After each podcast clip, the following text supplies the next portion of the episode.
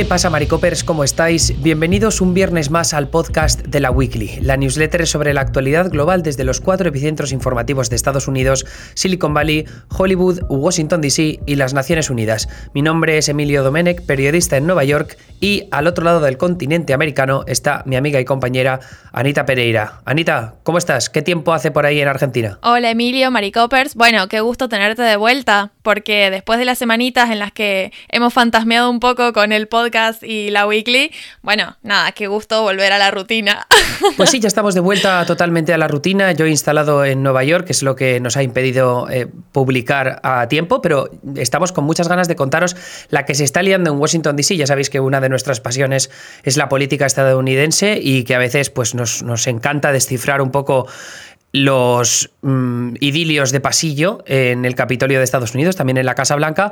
Hoy nos vamos a dedicar más en concreto al Capitolio, porque en las dos cámaras, tanto en la Cámara de Representantes como en el Senado, pues se están moviendo muchos hilos para sacar adelante tres paquetes legislativos que serán determinantes para el futuro de Estados Unidos a nivel político, pero también para el futuro económico, porque se podría descalabrar el país en cuestión de, de unas semanas si todo no sale como los demócratas que están en el poder, tanto en la Casa Blanca como en el Capitolio, eh, consiguen que todo llegue a buen puerto. Así que vamos a empezar, os pongo así un poco en perspectiva, de lo que vamos a hablar es de, esos tres paquetes legislativos que os estoy hablando y también de los frentes abiertos que existen en estos momentos y que están impidiendo que esos paquetes legislativos se aprueben.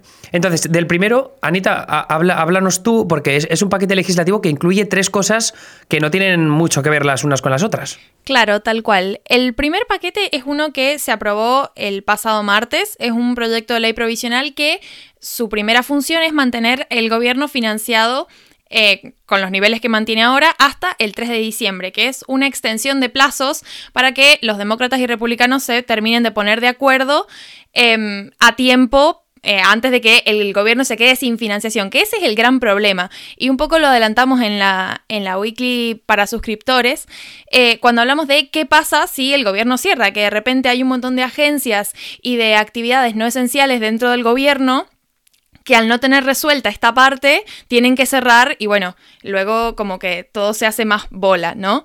En realidad no debería ser controvertido en la aprobación de esto porque bueno, demócratas y republicanos suelen estar de acuerdo en cuál es el nivel de gastos y en qué se gasta para la gestión del gobierno, pero por razones de procedimiento puede que haya problemas para aprobarlo en el Senado y si no se convierte en ley antes del 30 de septiembre, que es la fecha límite, entonces va a pasar esto de que se cierre el gobierno entre comillas, se recorten todos estos gastos hasta que, bueno, se, se pueda reactivar un poco, que yo creo que el problema es más... Eh, em, es una cuestión procedimental, o sea, trae muchos inconvenientes innecesarios si no se alcanza esta fecha, pero bueno, no hay, no hay un buen panorama, entonces la Casa Blanca ya ha empezado a decirle a las agencias gubernamentales y demás que se preparen para este posible cierre de gobierno si no se alcanza a aprobar el proyecto antes del 30 de septiembre. Es que además siempre están igual, porque esto pasa, ha pasado muchas veces recientemente, ya hubo un cierre de gobierno durante la administración de Obama, con la administración de Trump ha habido dos,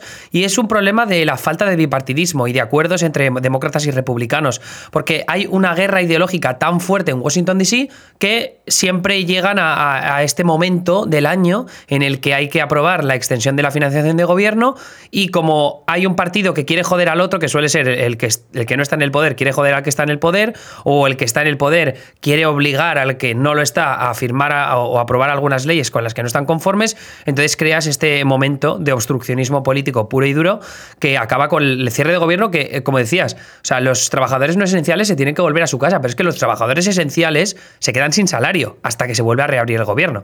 Entonces es una cuestión mm, que puede ser polémica si se alarga demasiado en el tiempo. Si es un cierre de gobierno parcial, muy momentáneo, no es el fin del mundo. Pero, pero bueno, como, como decías tú, es algo que normalmente están de acuerdo y ahora no. ¿Cuáles son las otras dos?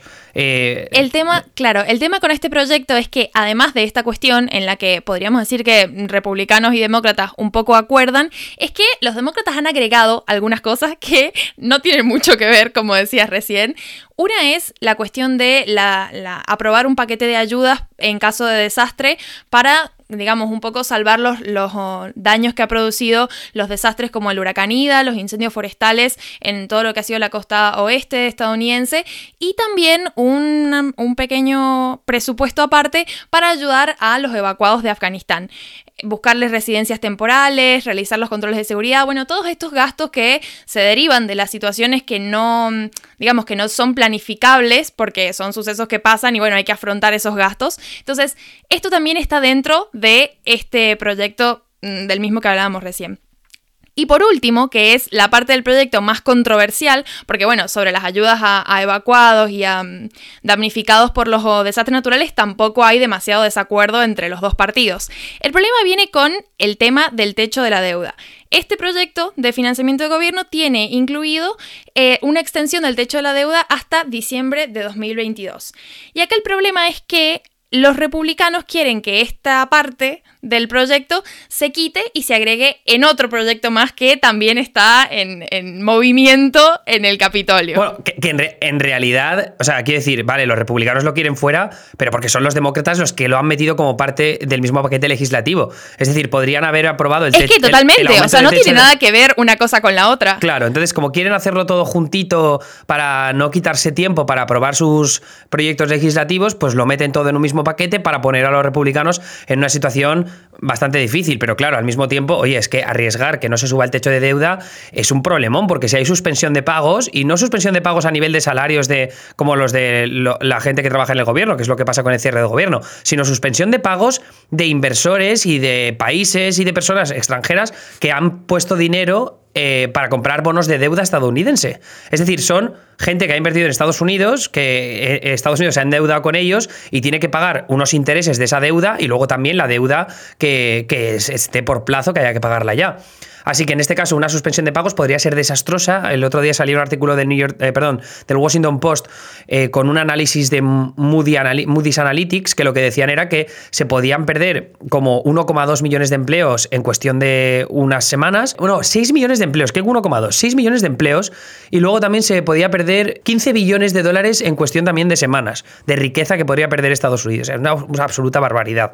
Entonces, en este caso, como digo, eh, aumentar el techo de deuda es una cosa eh, que no debería ser demasiado controvertida, pero claro, los republicanos eh, dicen que ellos no lo van a aprobar porque los demócratas sí quieren gastar mucho dinero en sus paquetes legislativos, que es verdad, y ahora lo comentaremos, y luego los republicanos, o sea, los demócratas, pues lo único que quieren hacer es ganar tiempo para poder aprobar sus medidas. Exactamente. Esta última cláusula es la que activa como un factor en cadena eh, y por eso en la newsletter están diferenciados los tres proyectos que están en, digamos, en funcionamiento, quiero decir, en esto de en debate en el Congreso y que se relacionan entre sí por las presiones que están ejerciendo los distintos grupos, no solamente republicanos y demócratas, sino, como vamos a ver más adelante, al interior del Partido Demócrata, lo que es más el establishment y los moderados versus los progresistas. Entonces, todas estas masas de intereses están usando su, su influencia en un proyecto o en otro para lograr que un proyecto u otro se apruebe o se pase o se postergue o demás.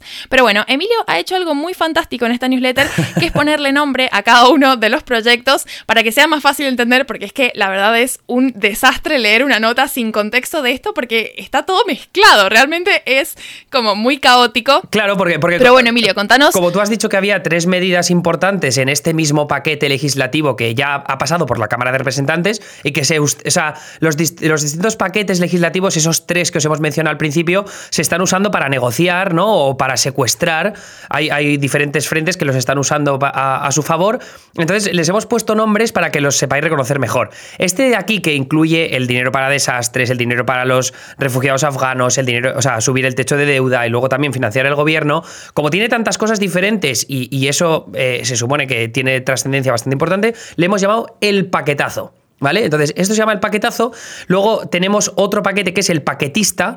Y lo llamamos el paquetista porque es un acuerdo bipartidista. ¿De qué hablamos? Pues del paquete de infraestructura que, del que os hemos hablado en el pasado, este que es pues, para meter financiación en puentes, en carreteras, en puertos, en aeropuertos, en transporte público, en red de banda ancha para las zonas rurales, o sea, todo lo que tiene que ver con la infraestructura como tal y que en total suma es un gasto de, creo que eran 1,1, 1,2 billones de dólares. Es una inversión bastante importante, sobre todo para un contexto como el de infraestructura bastante problemático. Si queréis saber más al respecto, hice un vídeo yo en Neutral eh, contando un poco más eh, sobre ello. Entonces, este acuerdo bipartidista ya ha sido aprobado en el Senado, que es normalmente la reválida más difícil, porque un paquete de estas características necesita de la aprobación de 60 senadores. Como sabéis, el Senado son 100 senadores, 50 son demócratas, 50 son republicanos y un paquete eh, de infraestructura de estas características normalmente necesita la aprobación de 60. Por tanto, necesitas a 10 republicanos. Tal y como está dividido Washington DC, es muy difícil conseguir esos 10 senadores republicanos, pero los demócratas no solo consiguieron a 10, consiguieron a 19 para aprobar este paquetista. Entonces, ¿Qué pasa? Eh, ahora mismo el paquetista está esperando ser aprobado en la Cámara de Representantes, donde con una mayoría simple, que la tienen los demócratas, se podría pasar. Pero todavía no ha ocurrido, y ahora explicaremos por qué. Pero finalmente dejadme terminar con ese tercer paquete legislativo, que es un megaproyecto de ley multibillonario. Es decir, eh, es una inversión superior a los 3,5 billones de dólares. Estamos hablando de un gasto eh, espectacular en la historia de Estados Unidos. Habla un poco de, lo que quiere Biden. ¿no? Biden quiere convertir a este eh, proyecto de ley multibillonario en su buque insignia de alguna forma, ¿no? Porque son muchas medidas sociales, por ejemplo, subsidios de Obamacare, que es a grandes rasgos un mayor abaratamiento de los seguros médicos, expansión de Medicare, que es una mayor cobertura para el programa de seguro médico para mayores de 65 años, abaratamiento de los medicamentos, guardería universal, créditos fiscales para familias con niños, universidad pública gratuita en los dos primeros años, financiación para paliar los efectos del cambio climático, inversión en viviendas de protección oficial y muchas cosas más. ¿Y todo cómo se financia? Pues con un aumento significativo de los impuestos a las corporaciones y a las personas ricas que ganan más de 400 mil dólares al año. Evidentemente, esto es un paquete tan jodidamente grande que hay que subirle bastante los impuestos a los ricos y por eso le hemos puesto el nombre de el paquete rico. Así que tenemos por un lado el paquetazo, que es lo del techo de la deuda, financiación del gobierno, desastres naturales, afganos. Luego tenemos el paquetista, que es el paquete de infraestructura bipartidista, que ya ha pasado el Senado y que está esperando la Cámara de Representantes. Y luego el paquete rico, que es un paquete que solo necesita de los votos demócratas, tanto en la Cámara de Representantes como el Senado, para pasar. Es decir, en este caso no hacen falta los 10 votos republicanos eh, que con el paquete de infraestructura si eran necesarios.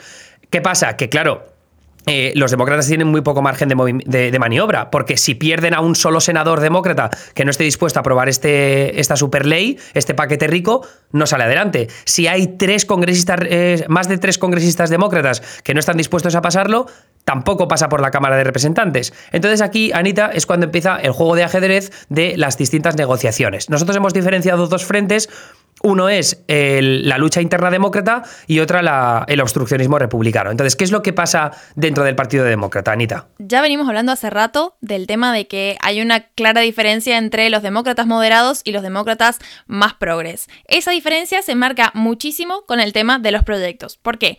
Porque para los progres, el paquete rico, este super paquete de medidas eh, que van apuntando a, gasto en social, es prioritario. Entonces, están apostando todas las fichas a que se apruebe este paquete.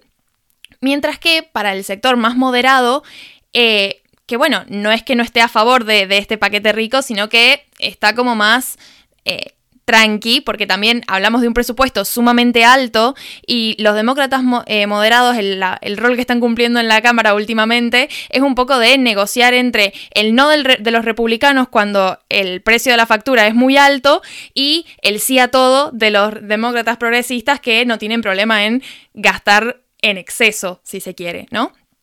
Entonces, bueno, tenemos por un lado a los progres defendiendo mucho este super paquete de medidas sociales y por otro lado a los demócratas moderados que sí tienen muchas fichas ah, en el paquetista, que es este proyecto bipartidista, justamente porque es todo un logro en materia de negociación y es un, o sea, es un proyecto histórico en el sentido, como vos decías antes, de la cantidad de republicanos que han votado a favor y el consenso que eso implica y el trabajo de fondo de negociaciones que ha habido para lograr ese objetivo.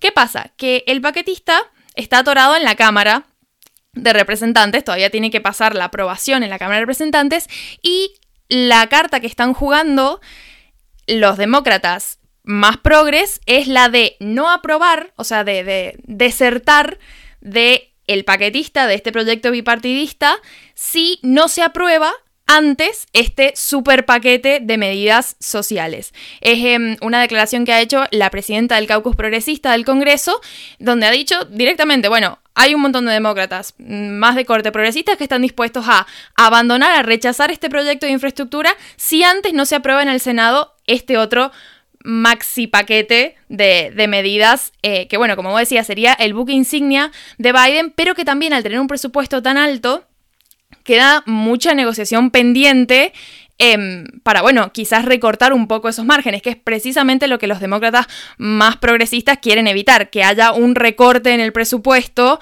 que es la medida que le han estado encontrando eh, los demócratas más moderados a resolver la cuestión de, de un acuerdo con los republicanos, ¿no? Claro, que aquí entra en juego el papel que hacen Chuck Schumer, que es el líder de los demócratas en el Senado, Nancy Pelosi, presidenta de la Cámara de Representantes, y el propio Joe Biden. O sea, están metidos en negociaciones desde hace semanas para que los progresistas y los moderados se pongan de acuerdo y estén conformes con finalmente el paquete rico que sale adelante. Claro, los moderados quieren que no se suba tanto los impuestos a los ricos, y ahí tenemos tanto gente de la Cámara de Representantes, más de tres, es decir, los suficientes como para tumbar la ley, y luego, por supuesto, dos senadores demócratas de los que hemos hablado mucho, porque siempre están ahí eh, negociando todo lo que pueden para impedir que las medidas más progresistas salgan adelante. Ahí está Jumanji, nuestro amigo Joe Manchin de West Virginia y Kirsten Sinema de Arizona, ¿no? que son dos de los más independientes dentro del Partido Demócrata.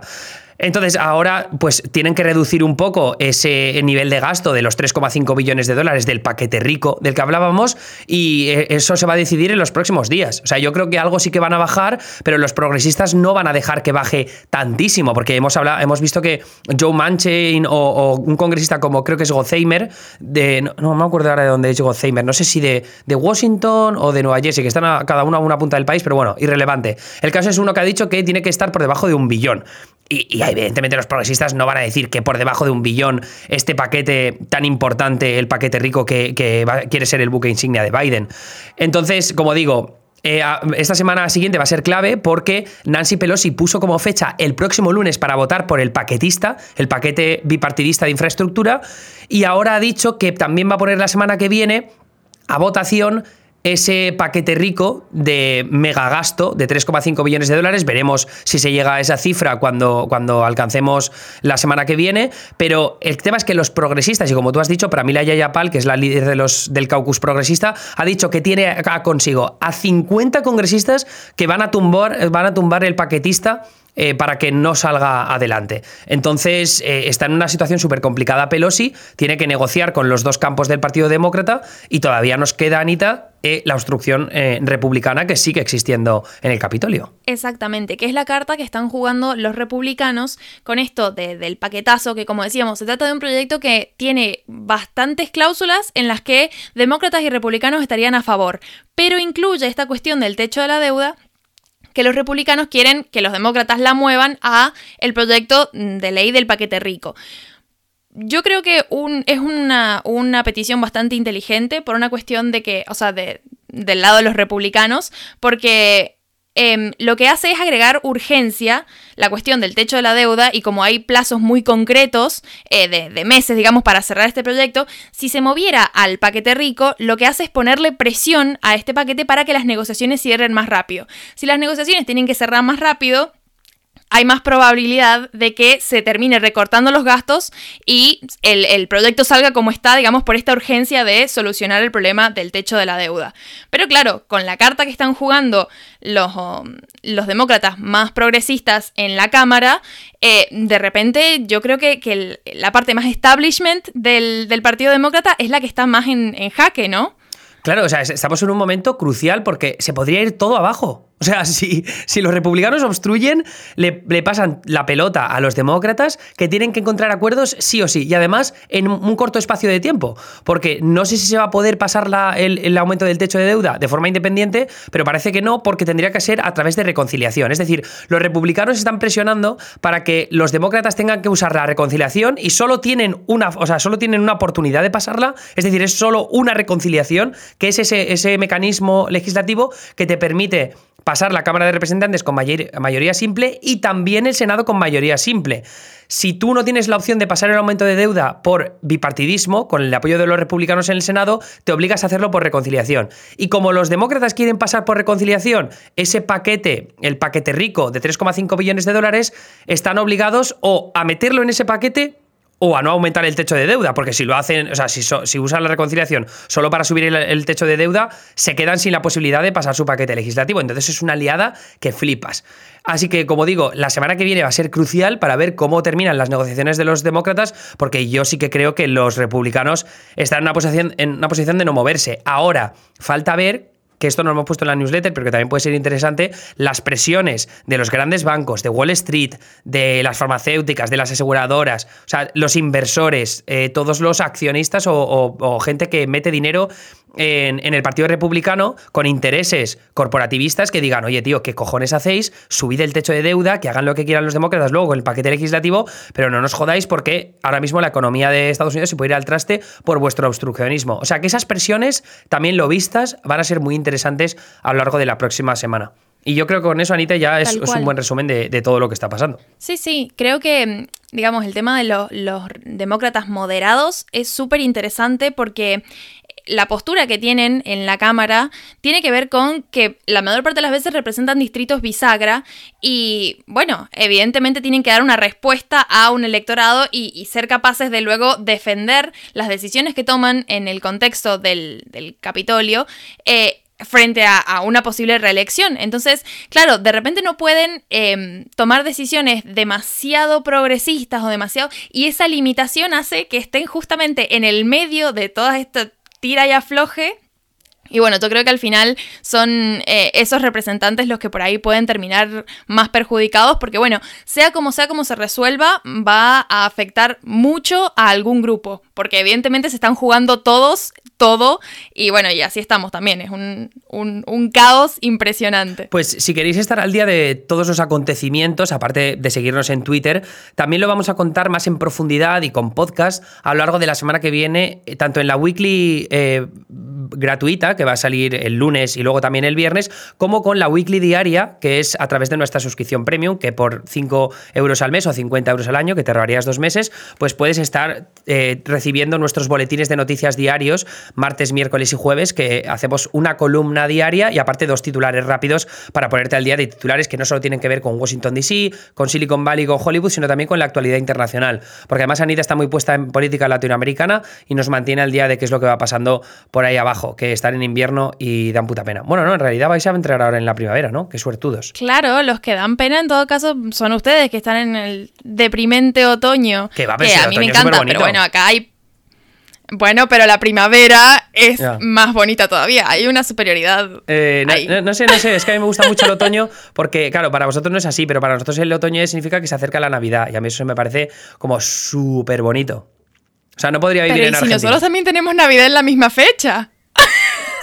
Ya, pero, pero vosotros estáis en primavera ahora y Navidad es el 25 de diciembre. Es decir, vosotros tenéis Navidad en primavera. En verano. ¿Qué, sentido tiene eso? ¿Tú, has visto, ¿Tú has visto cine alguna vez en tu vida? ¿Qué sentido tiene que la Navidad sea con buen tiempo? Nunca, jamás. No se ha visto eso. Tengo muchísimos, tengo muchísimos conflictos espirituales por esa cuestión. Así que sí, ya lo sé, ya lo sé. ¿Vos sabés lo, triste que se te corte la luz y que tengas 47 grados y estés tratando de tener tu cena de Navidad en paz? Es terrible, no te lo voy a defender, pero bueno, es lo que, es lo Que hay, lo que hay.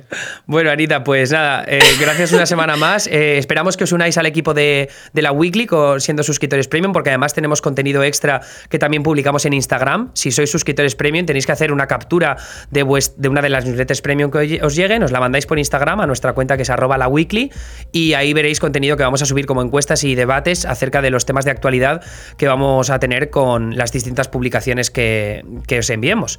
Así que sin más dilación, eh, nos despedimos. Anita, nos vemos la semana que viene. Así es, nos escuchamos la semana que viene. Adiós.